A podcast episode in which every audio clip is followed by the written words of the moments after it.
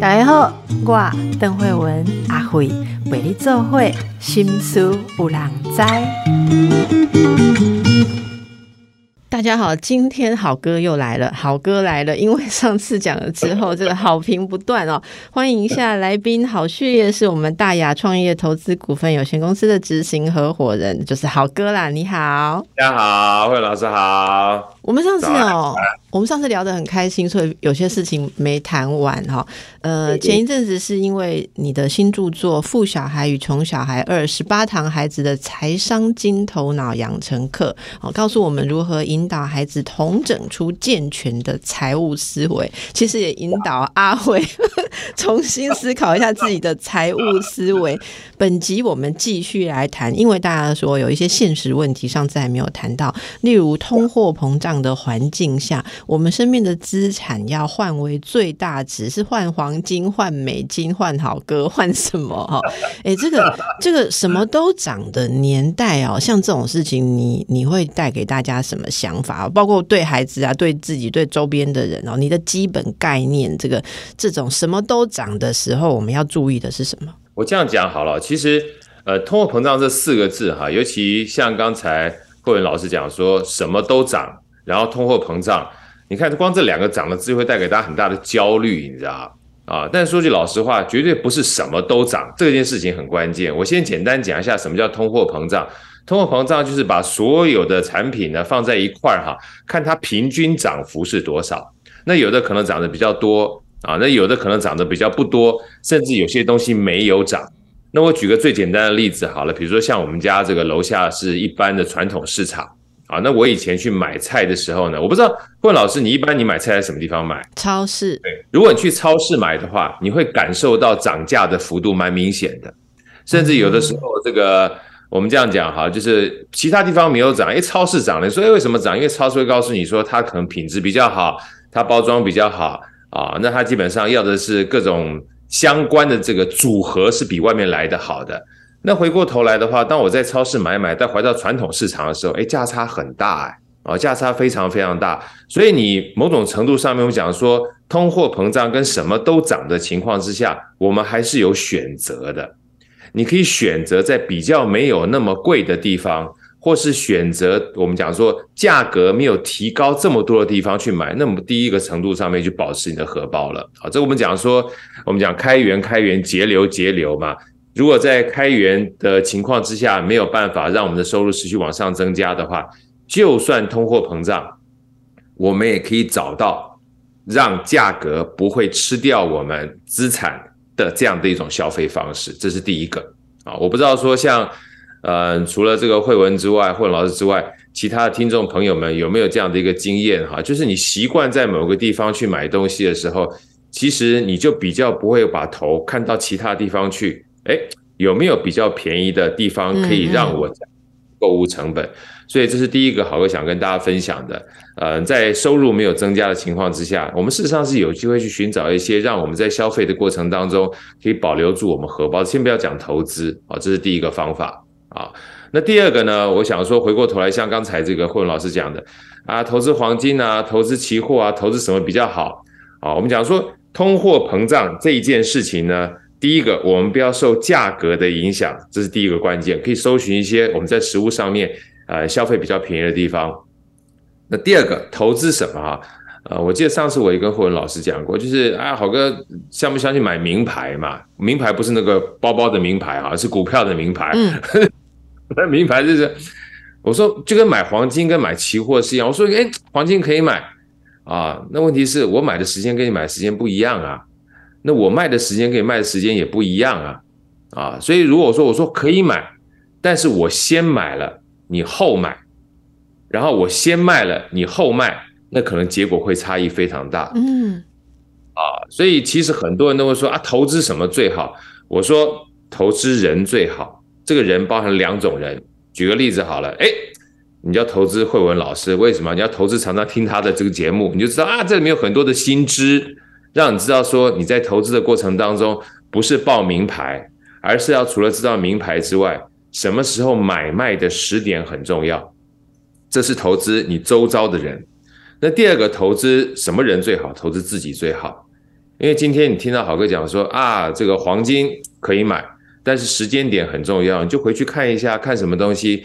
看这黄金过去的历史走势啊，然后看一下会影响黄金历史走势的这些因素是什么，然后你再看一看未来会影响黄金走势的这些因素到底是涨还是跌啊？那这个情况之下，你在做判断的时候。这些判断你就不是听名牌了，你是听自己的决策知识。那你说好哥，我这知识还没有就非常丰沛，像这些专业的人士怎么办？没有关系啊，你先不要下投资这么多嘛，这个当交学费一样。别人投资一百万的时候，你投资个两万三万呢，就算输掉了都没有关系，你会开始有感觉，因为这种都是一个学习。当你有感觉，哎，我发觉每一次在投资的过程，两万三万，两万三万，哎，跌跌涨涨，跌跌涨涨，发现。我理解影响黄金这些因素的要素，跟我投资的结果是很一致的时候，你就开始慢慢加码，就跟我们学习的历程是一样的，你就开始慢慢加码。当你持续不断加码，哎，赚的越多的时候，你会更有信心，你会更有信心，你就学的更多啊。所以说，我们讲说分两个地方来看，我们在如果个人薪资水平，我们讲说开源没有增加很多的情况之下，面临通膨哈，通货膨胀。或什么都涨的情况之下，事实上可以花一点点搜寻的成本跟搜寻的时间，去让自己的消费啊，不要往这个很贵的地方去。我举个最简单的例子，先不要讲其他，就像我爱吃鸡排，哇，我们家的楼下鸡排从六十块涨到九十块，你说通货膨胀涨百分之十，它涨百分之五十啊，那你就稍微忍一下嘛，不要买这个六十块到九十块的嘛，你买六十块到六十五块的不是可以吗？啊？如果实在是不行的话，自己回来做吧，啊，稍微便宜一点嘛，这也可以啊。这个基本上你就省一点钱嘛，啊，那你说你一定要吃这么贵的这个鸡排的话，那没办法，那你要不要去卖鸡排啊？那卖鸡排吃鸡排可能稍微便宜一点点，所以消费基本上降低，就让我们多点选择权。那第二个啊，针对投资的部分啊，投资两个人，第一个是投资一些专业的人士，让他告诉你不是名牌，而是他怎么去做判断的。其实专业人士不一定是。活生生的人而已。其实 YouTube 上面有非常多，老哥就不夜配了啊。那像今天因为问老师在这个地方，所以你也可以听听一下我们这个宝岛联播网相关的这些资讯，让你知道说，哎，这个不管是好哥也好，或是你听到的某些专业人士好，他分享的这些知识，对你在投资上面会有帮助。这是第一个人啊，就是别人可以帮增加知识的人。那第二个，投资别人不是你自个儿啊。你要回过头来练习呀，啊，你要练习什么？练习把他告诉你的知识回去，开始去试着用一点点的钱，不要一下拿大钱呢，拿大钱输了就没了，一点点钱去练习，试着练习，试着开始投资，在涨涨跌跌、赔钱跟赚钱的过程当中，让你赚钱的几率大于赔钱的几率，你在增加我们讲说筹码或是投资的金额。那这样情况之下，你在通膨不会吃掉你过多消费，又把你的钱可以持续不断扩张的情况之下，我们就抗通膨了。希望这一段哈，大家如果理解的话，试着开始用小钱去练一练，应该会对大家的资产的保本会有很大的帮助。哇，这个真的是这一段已经回复了我们所有哦整个列出来的前几题问题。其实我让大家感受一下刚才说的为什么很重要。这个主计总处有发布哦，今年前六月全体受雇员工的经常性薪资，大家知道平均是多少吗？平均是新台币四万四千两百六十二元，年增百分之三点零二啊。不过这个通膨当然是会觉得抵消薪资的成长，今年。年前六月实值经常性薪资四万一千四百五十二，然后看起来是年减百分之零点一一哦。如果大家熟悉这些数字，知道它的意义的话，你知道这是六年来首次看到负成长，所以为什么大家会有那样子的疑虑哦？可是刚才好哥跟我们讲了，其实有时候想。你跟执行之间就那么一步的距离，好像你刚刚讲那个鸡排，我很有感，因为我们家附近有一个那个下午茶的很好的咖啡店。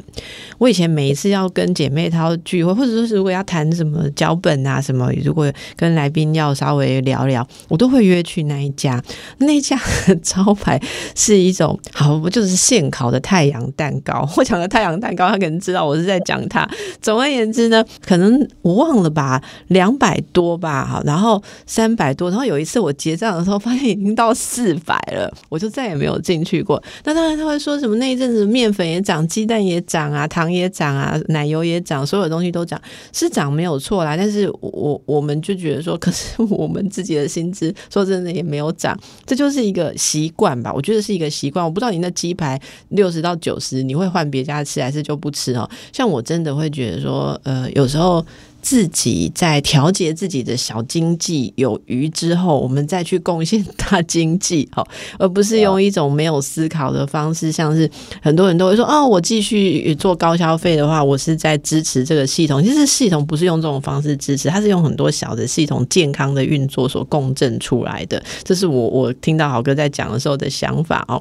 那你其实这里有一个小问题，听众朋友问一个有趣的问题哦，你会不会建议大家不要太多东西？绑定线上支付、信用卡支付，因为很多人都会说，如果无限制的太容易支付，像现在那个 Watch 有没有？诶，我我自从 Watch 绑信用卡之后，觉得买东西好舒服，我就这样按旁边两下，哔 哔，我根本不知道我刷多少钱。你会建议大家用这种古法来造成一种心智上对消费的这种觉察吗？就是不要用太多虚拟的东西。嗯，我觉得这个东西要要觉察。我觉得刚刚霍老师讲两个关键字要觉察，因为你没有觉察的话，其实呃，觉察这件事情啊，其实跟我们刚才另外讲两个字是刚好背道而驰，是习惯。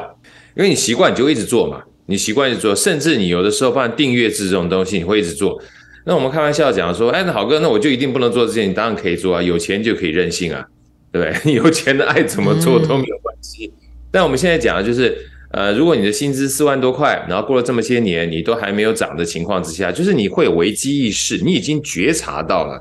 我们说句老实话，如果你都没有觉察，会有两种情况，一个是后知后觉，一个另外就是你基本上收入就很好，那你收入都很好，然后持续不断增加，比通货膨胀增加还多的话，那好哥也觉得你也可以犒赏自己，过一点好的生活也 OK 的，要不然我们赚钱干嘛呢？哈，所以我在这边在回答郭文老师答案之前呢，我想跟。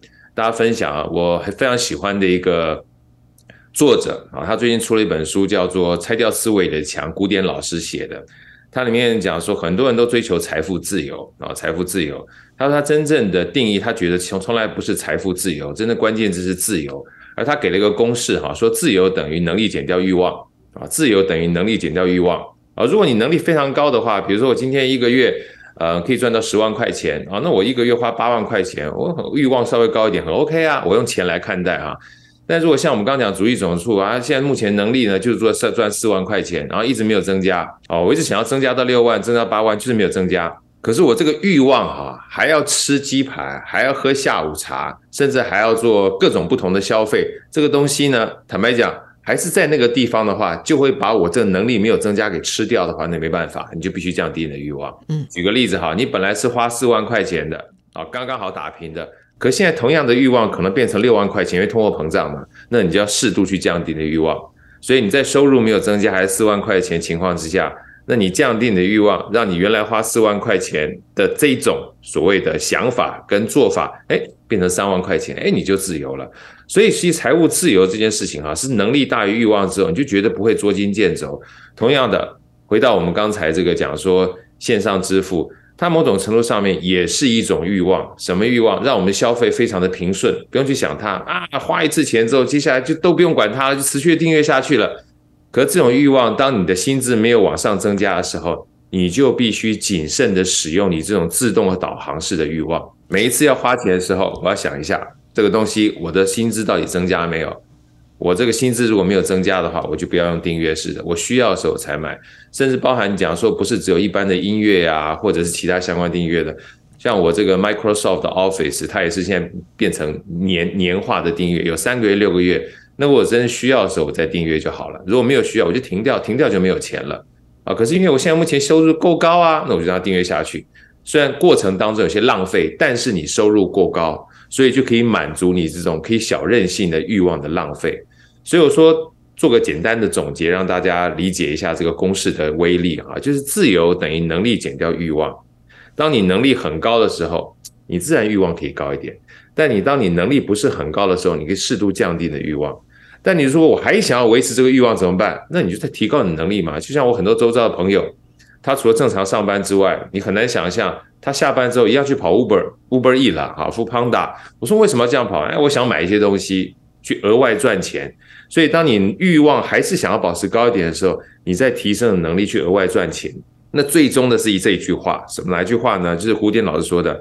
我们常讲财务自由，财务自由。如果能力跟欲望听完之后，能力很高，欲望高一点；欲望很高，能力高一点。如果能力没有办法提升，欲望低一点，能力跟欲望都是我们自己可以掌控的。而掌控这两个字，就回到刚才任老师讲的，就是不要被习惯牵着走，而要随时觉察。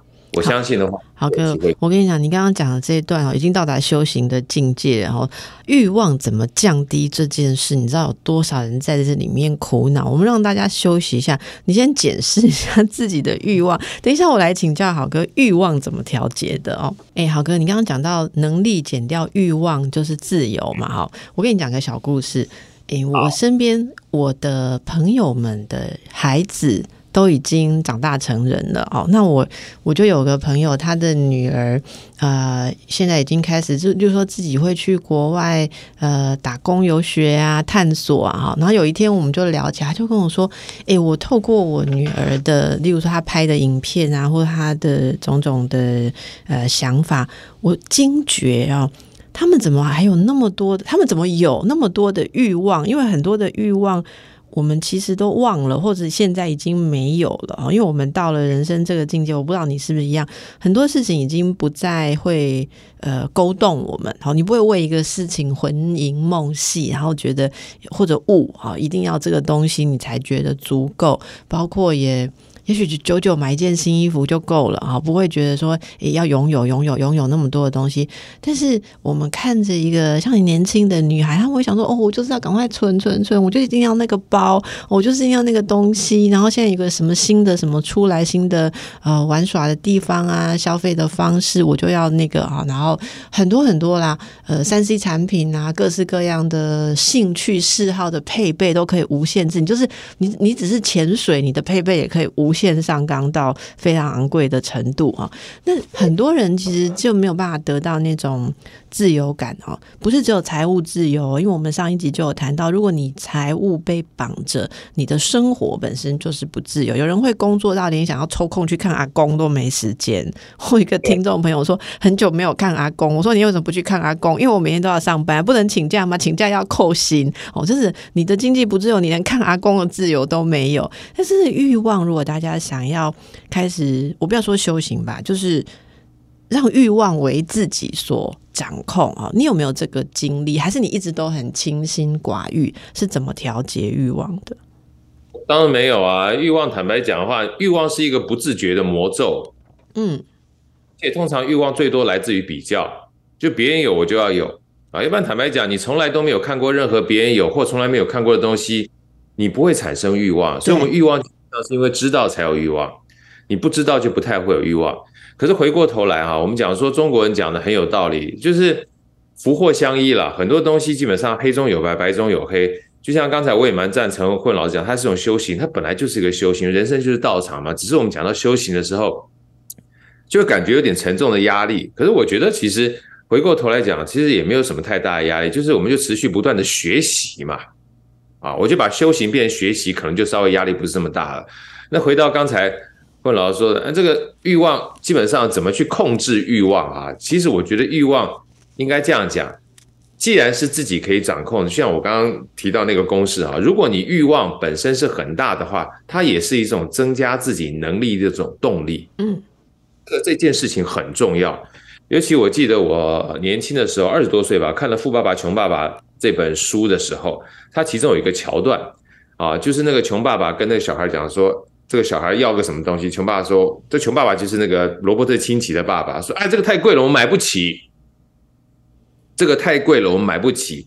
他的叫做潜在的潜台词跟底层逻辑就是说，你不要想这么多，欲望这件事情不是件好事，你既然买不起，就不要想它了。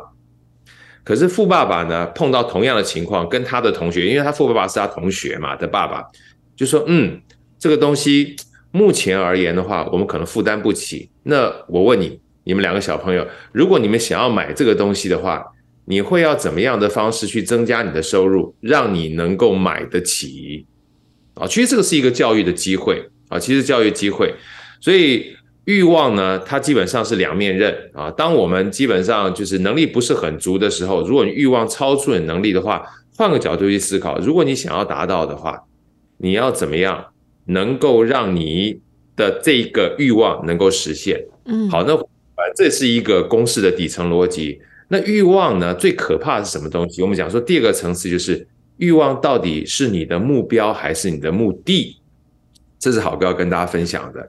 啊，回到刚才霍文老师讲的，你今天买了一个包，所以你拼命赚钱的过程当中，你买了个包拼命赚钱，以至于你没有时间去看你的阿公阿妈的话，你会不会觉得鱼与熊掌不能得兼？嗯。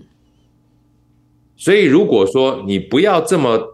样想要去买那个包，而看阿公阿妈比较重要的话，那说句老实话，你就不用拼命加班啦，你可以赚到你的空闲时间去看你的阿公阿妈啦。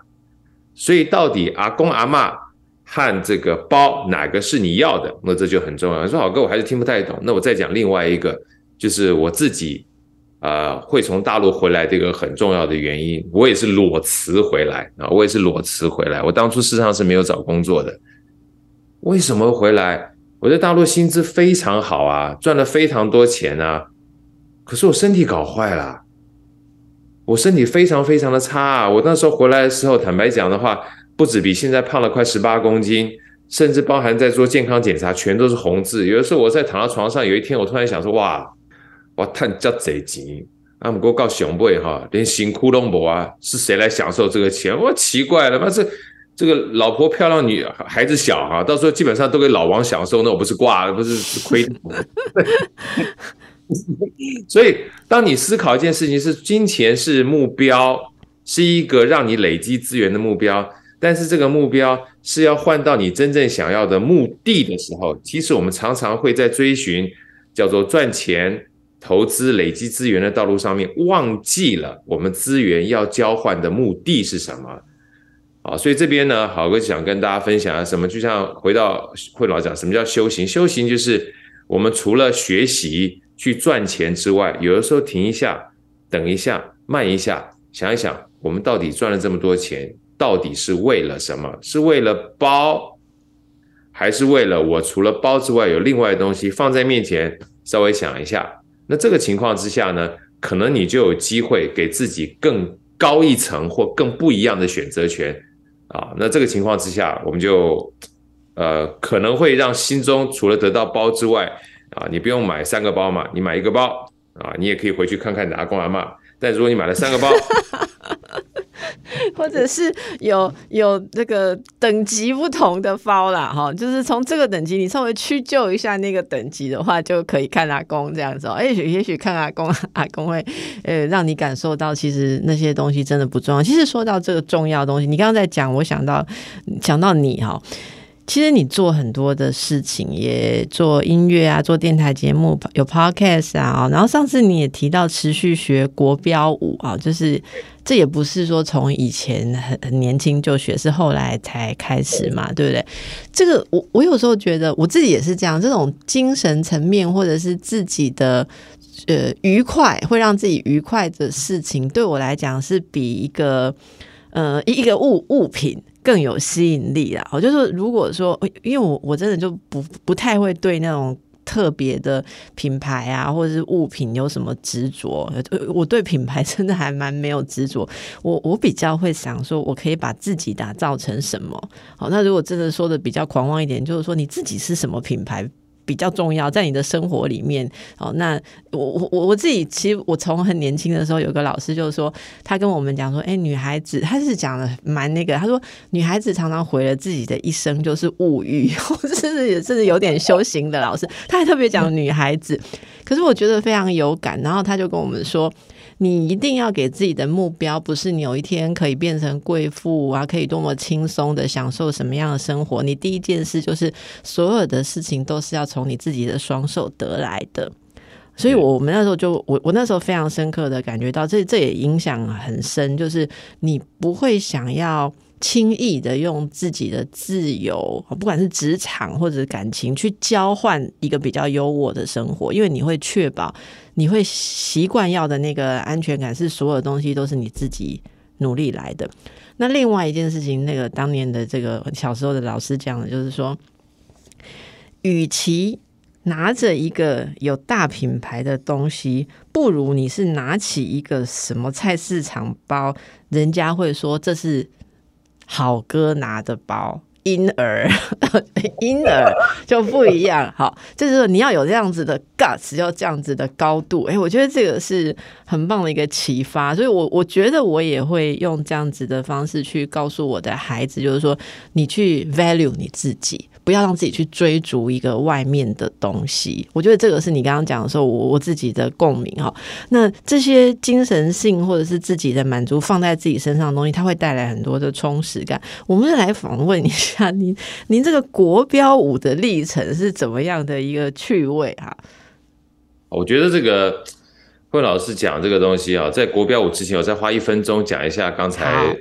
呃，拿这个包会是好哥拿这个包哈，我也不不讳言跟大家分享。我我因为我最近就是这一两三年常去上课嘛，有人说说，我跟着西装穿的好漂亮。慧文慧文老师，你猜猜看，我一整套西装大概多少钱？随便猜，两万三万，不为过吧？对不对？不为过啊！就你让我猜，我是猜最低呀。你你猜最低不为过嘛？对不对？我跟大家分享一下，呃，也我真的是不讳言跟大家讲哈。他说好哥，你这个至少两三万吧？我说两千。两千你可以穿到让人家说好看，那是真的是不容易了。也是在士林夜市买的，真的还不错，而且是韩版西装套装的。我说基本上你身材好哈，穿什么都百搭；身材不好，穿什么都白搭，对不对？所以你现在就是在炫耀你身材好了哈。对，没错。慧勇老师讲这个，就是我想跟大家分享，就是如果当你把自己身体顾好了，然后又不小心去逛士林夜市的时候，我第一季我第一次去跟我妈买的时候是。呃，我带他去逛士林夜市，看哇，这个一套两千块，我一试穿，我立马就买了两套回家，两套四千块，然后穿了三年，我最近才再去买两套，又四千块。那回到刚通货膨胀这件事情，大家有没有想过？就包含如果好哥是我不是没有钱去花，但是回过头来花钱也是一种习惯。当我看到两千块钱，如果我把它买下来，那一套是两万块钱，我刚说不为过嘛？那我买两套是四万块钱，四万块钱扣掉我的四千块钱，我就省下三万六了。我只想跟大家分享，消费这件事情呢，完全是取决于你自己的一个想法而已，如此而已啊。那你如果说你一定要追寻品牌，也不是件坏事，那你把能力提升。但如果我今天觉得这个东西很好看，又不是很贵，又满足我的需求的话，想要很多，需要很少。说不定这些通膨对你的影响就不会像别人影响这么大啊！这个是好哥刚听到慧文老师讲说啊，如果说你把自己变成一个品牌，然后你拿到这个包，别人会说是你拿的包，而不是包来衬托你。我觉得有的时候某种程度上，这个比较的感觉就会下降，也会帮我们，Yeah，是的，存下所以呃，这又回到刚好哥前面讲的通货膨胀，这个有的时候降低自己的消费啊，不要被太多的比较。搞得自己基本上决策上面随波逐流的话，也可以当做一个参考。那回到这个，问老讲说学国标舞这件事情，我觉得真的还是因缘际会，而且国标舞哈，对我而言的话，还真的是没有感觉没有大，因为那个时候我记得是我在历经的时候，两千零三年还零四零零零零四年零五年吧，已经蛮多年前的。我老婆去美国啊，这个带我小孩去参加这个 summer camp 啊一，然后我在家里面突然看。电视的时候看到理查基尔一个电影《Shall We Dance》，我就知道，对对，我刚刚也是在想，对。然后我当天也不知道为什么，下午看了 HBO，晚上我就去报名了。所以这个就是那股热情就在那个 moment 哈，说干就干了，然后一跳就跳了十多年啊。那这件事情对我而言，它就是不过是一个插曲，我就喜欢就去跳了。那我要讲什么呢？讲到是反而是让我最影响最大是另外二零一五年开始骑脚踏车。然后，二零一六年呢，开始就持续不断参加铁人三项。在那段时间，我做了另外一件事情，因为我国标舞其实那时候跳没没有多少人知道，就私底下跳。然后到了一五年的时候，我开始在骑脚踏车、骑风柜水、骑冷水坑，我就会把这个东西抛在 FB 上面。然后别人就说：“好哥，你退休了？”我说：“没有退休，我只是骑脚踏车。”然后第二天再泼：“好哥，你退休了？”我说没有退休，我只是骑脚踏车。然后第三天又泼，豪哥你退休了？我说对，我退休了。我就说我退休了。我那时候惊觉，我说奇怪了，怎么骑脚踏车泼出来就退休了？好像你只要开始做你喜欢的事情哈，人家就觉得你退休了。对，应该是在职场上面做的事情，所以我们把工作跟做喜欢事情是分开的。直到我最近看了一本书，是《纳瓦尔宝典》啊，那个“纳”是接纳的“纳”，“瓦”是砖瓦的“瓦”，“尔”是这个科尔必斯的“尔”或尔康的“尔”哈。它里面说了一句话，给我好大的感触啊，就是我们常讲说啊，我要财富自由啊，基本上什么事情都等到退休之后再做。他说他心目中的退休是什么？他心目中的退休是不为想象的明天牺牲今天，不为想象的明天牺牲今天。你要做什么事情，你开始做就好啦。你基本上，你更可怕是第二句话。他说：“你的今天是你余生最年轻的一天。”哇，吓死我了！就是你今天啊，是你剩下这一辈子里面最年轻的一天。所以干嘛一定要等到退休之后再去做呢？啊，这个就是后来我把这三件事情连在一起，包含国标舞也好，包含铁人三项也好，啊，包含这本书也好。我发觉，其实很多人把退休这件事情都当成是我做我现在不喜欢做的事情，就是为了以后我可以做我喜欢做的事情。但是以后你想要做你喜欢的事情，这件事情是不是到你以后真的有能力做或有体力做，其实你永远不知道。所以我们在等待过程当中，把我们最重要一个资源给用掉了，那就是我们人生最重要的时间。嗯，也还来得更重要。所以后来这个。呃，我都别人别人问我说，你怎么会想要学国标？我说那时候我没有想这么多。但是你重新再问我的时候，我说，当你想要做任何你喜欢做的事情，时候，不要想那么多，因为今天是你一辈子里面最年轻的一天。你把你的生命浪费在最美好、你最喜欢的事物上面，就是人生最美好的投资。好，那我们让大家休息一下，休息这也是时间。那个好哥，我有一个问题哈，很多人中年的时候想要学什么兴趣，常常会卡一件事，像跳国标舞这件事，如果太太不学怎么办？或者太太想学国标，可是先生不想跳，这是你会自己去吗？还是你们两个一起跳？自己跳。我有有两句话是我这一辈子最大的一个启发跟体会：要求别人是痛苦的根源，要求自己是幸福的开始。你就开始自己跳，而且你也不要要求自己。一定要跳多好，你也不要要求自己一定要跳多久，你只要开始就好了。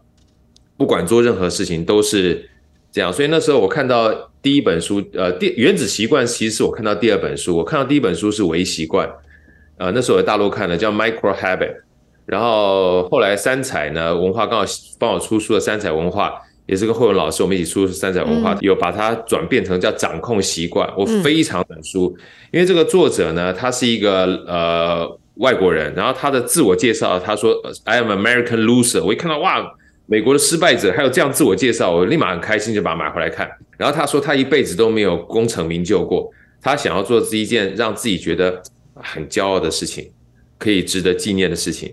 他说那我就开始做运动好了，因为运动是唯一一个。不用别人，他自己可以掌控的事情，他就每天说：“我以前也做过，为什么失败呢？”他说：“可能以前目标设的太高了，所以他重新开始做了之后呢，他给自己设定一个非常有趣的目标，就是每天做一下浮力挺身，就一下，就一下浮力挺身就达标。他每天就做一下。他说：“啊，那个真有趣，躺在床上，今天想想看，做达标了没有？对，做了一下了，打个勾，今天完成。如果今天没有完成。”他说，在床都不用下床，在床上基本翻个身，做一下结案，不小心手抽动一下，做两下，哇，达标率百分之两百，哇，每天心情好愉快，所以让他持续不断的就把这个运动变成他人生当中非常重要的一个习惯。后来因为这个习惯，他影响了他身旁周遭的人，而也因为这个习惯影响他身旁周遭人之后，他觉得我可以把我这样的一个方式分享给更多人，就开始出书。然后他每一天写书一样用这个习惯，每天写三十个字。然后出了一两年之后，出了这本《掌控习惯》，大陆叫微习惯 （Micro Habit）。所以我想讲，就是说，真正啊要求别人这件事情，最大的根源是先从要求自己开始。说句老实话，坦白讲，我们要求自己都很难。我每次在上课过程问大家说：“哎呀，请问一下大家有没有说第二天早上五点起来运动？”结果一到早上五点的时候，发觉闹钟的威力比不上被窝的威力。有，每个人都这样讲，对不对？所以你先要求自己，包含学国标舞，包含学这个骑脚踏车，包含学跑步。先当你要求自己的时候，周遭的人看你持续不断的这样子影响，呃，就持续不断的做了之后会被影响。我跟你讲，你讲这个真的，我跟你说，我小学二年级的女儿六点半会起来叫妈妈说该去健身房，你看多赞，对不对？所以这个这个就像我自己后来，我是因为持续不断跳舞，然后我老婆看我跳舞，然后才跟着我跳舞。然后才带我小孩去跳舞，所以我们全家就跳舞。然后帮我小孩从幼稚园、国小，他们一就是一路这样跳之后，变得很喜欢。现在变成在大学里面还当舞蹈老师。那我跑步是因为我带着我是我自己跑，跑了五年，我女儿才有一天说她想要跟我跑步。然后她跑完三个月之后，觉得跑步实在太有趣了，才叫她妈妈开始跑步。所以这整个过程我都是被动的做，主动要求我自己。被动的陪伴，所以这个大家可以当参考。主动的要求自己，被动的陪伴，就会让你跟着的人越来越多。如果在这边大家还是想要再多了解一点的话，我都建议大家去看一一个呃，算是就郭在一起的电影，叫《阿甘正传》啊，有，嗯，《阿甘正传》在里面有一个桥段，就是阿甘他有一天突然就是想要跑步，从美国西岸跑到东岸，东岸跑到西岸，西岸跑到东岸，跑一开始都没人鸟他。后来越来越多人跟着他跑，这是一个。那第二本书呢，是日本的一个经营大神啊，经营大神。事实上，你说他经营大，他自己都不觉得，他他纯粹就是扫地扫出来他的企业，叫扫除道，扫地的扫，打扫除的除，这个道理的道。这两个个案都是都不知道自己能做什么，然后就从自己开始，然后影响越来越大，影响越来越大。所以要求别人是痛苦的根源。要求自己是幸福的开端啊！送给我们所有这个听众朋友们当参考。是这句话真的是很棒，真的是很棒。你最近有在脸书分享这个关于骑自行车，然后路边有什么没看到，后来才看到，你跟我们讲一下这个故事好不好？好啊，因为其实呃，我这一段分享啊，其实也是提醒我自己啦，因为那时候我从这个。骑自行车开始骑一段时间，骑冷水坑，然后有一段时间到了平等里要下坡嘛，然后每次下坡就很开心，然后哇就很快就哇就过去，哇就过去啊！突然有一天，我跟我这个师傅一起骑脚踏车的时候，我们就下坡的时候慢一点，慢下我才突然发现，哇，旁边左边有一个好大尊的观世音菩萨。我说这边什么时候有观世音菩萨这么漂亮？他说一直都在，只是你太快没看见。哇，这句给我很大的震撼。他说路边的风景，如果你太快的话，你是看不见的啊，所以。经过这一次的这个叫做应该共骑之后，我每次在下坡的过程中，我稍微慢一点点，然后回到我的工作上面，我把这故事跟很多人分享。我说我们基本上在积极于工作的过程当中，常常是很快的。那很快的过程里面呢，当你朝向的目标，其实两旁的风景说不定过程才是我们目的，但是我们忽略掉了。包含在赚钱的时候，就像刚才我跟你讲，哎，没有办法陪阿公，没有办法陪阿妈。你说我赚了钱之后才陪公陪陪阿妈。如果你赚了钱时候阿公阿妈不在了呢？这不就子欲养而亲不在吗？那你干脆少赚点钱，多留一点点，少留也不要多留，多留一点点时间叫做留白，让自己慢一点点，说不定你既可以赚到钱，也可以陪阿公阿妈。所以这篇文章其实听起来也很简单，听起来也很俗气，就是让自己稍微慢一下，有一点点的时间给自己留白。说不定呢，你在赚钱的目标达成的过程当中，也可以满足你除了赚钱之外，去陪伴、去想要做自己兴趣的这些其他的目的啊。这个都是给大家。我觉得你讲的这个很有趣，而且特别是在那个下坡这个这一段，在下坡很开心的这样子，哎，顺的过去哦。因为因为应该是说。在爬坡很多的路段上面，如果有一段下坡，其实很多都会觉得啊，这是很省力的时候。可是其实其实也正因为这个这个时候，你用一点点的技巧跟注意力去控制一下你的速度。其实我很喜欢在骑车下坡的时候。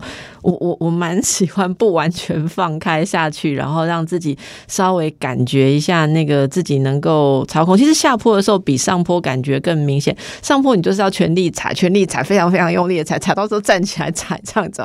那那个时候其实是你没有办法，你只能全力冲。那是一个你你要应付的时候。可是我觉得下坡这个你。我我觉得这是一个很棒的象征，你知道吗？就是人生在你终于有一点点余裕，可快可慢是由你控制的时候，这时候你能不能够诶留白，或者是给自己一点点慢？其实这个很多人，我我之前还听一个呃也是来宾，他讲说他每天都不会把自己填满，然后他会很。保留给一些机会，所以我我我记得他跟我讲说，他的创意就是来自于每天可能如果现在遇到一个有趣的人，他都有十几分钟可以跟他聊一聊。你想想看，如果说我我们今天啊，可能呃呃，假设好哥你做一个演讲，然后哎我听了觉得有趣，我上去问你一个问题，如果你觉得我这个人有点意思，我们有没有十五分钟可以交换想法？如果你的行程排到就是都你遇到你遇到有趣的人事物。你当天也没有十五分钟的话，可能就错过。所以我现在都把我的行程稍微把它弄得开一点，而在中间，也许你只是在等待，或是走在路上，或者你做一点点思考。其实很多人说这样是浪费时间，很多人喜欢把行程重叠，你知道吗？我知道有一些主持人，他的节目第一场跟第二场的来宾都是一定要重叠十五分钟，让这样他就确确保他如果早结束不会浪费时间。可是当我改了这个模式之后，我真的体会到你说的那种感觉。哎，所以这样。这样的东西，呃，并不是随着年龄就自然会有的，对不对？这种愉悦感是要有意识的去去去打造，对不对？我觉得要有意识。我觉得像今天其实慧文老师、慧文姐说这个东西啊，叫意识跟觉察，真的是要做了之后才知道。就像我那个时候在大陆的有一段时间，后来呃很忙嘛，忙了之后突然比较轻松了，又有团队建立起来了。然后我规定我的秘书每一天呢，就是五六点以后呢。五点要把所有的文件给我签，六点我就要下班。哇，我开始开心啊！六点到十二点，六个小时，我每天给我排的课表要做五件事情啊，不管写书啦，然后写部落格啦，练琴啦，作曲啦，瑜伽啦，健身啦，五件事情就是排在一起满满的。我才做两天我就快挂点，累死我了。我说我干嘛？怎么搞得下班比上班还累？后来我就打乱了，怎么打乱呢？礼拜一到礼拜五，每一天我只规定我做一件事情，然后剩下的时间想做什么就做什么。我就发觉我很轻松，所以把时间基本上变得宽裕这件事情，后来给我一个很大的体会。直到我看到另外两句话，他说：“我们人生常常高估了我们一年可以完成的事情，却低估了十年可以成就的工业。”哦，等一下，你再讲一次。我们人生常常高估了我们一年可以完成的事情啊。估了我们十年可以成就的工业，我们想把很放哦，我们都想塞在很短的时间里面，却忘了当你时间拉长的时候，其实啊，铁杵磨成绣花针，你能够做的事情是那个等级是不一样。可是每次想今年一定要完成，是觉得啊，只有一年，所以我不可能做到那个 profile，我一定只能够将就，所以你的人生就在每一年的将就中度过了。好。好哥，我做一个很快的结论，是因为洗干稿啊，时间到了。哎，对，我们不能高估一集可以做的内容，好，而低估我们常常访问你可以达到的置业。哈，好，就是用这个结论让大家体会一下。非常谢谢你今天带给我们的无私的分享，祝福你也祝福大家，谢谢大家，拜拜。